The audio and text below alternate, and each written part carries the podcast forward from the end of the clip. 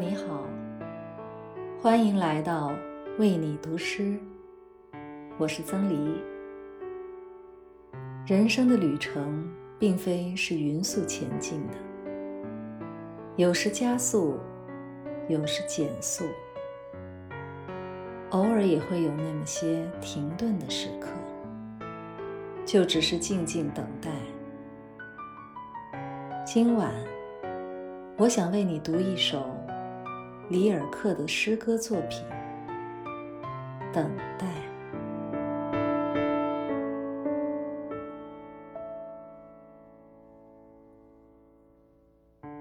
这是减速的生命，这是逆向的心，这是一个多于希望的希望，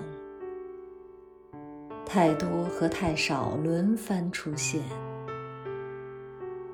这是火车停在中途，一座车站都没有。我们听到蟋蟀声，我们斜倚着车门，空空的张望。一阵感觉得到的风，开花的草地在晃动。这草地，只是停车。带来的想象。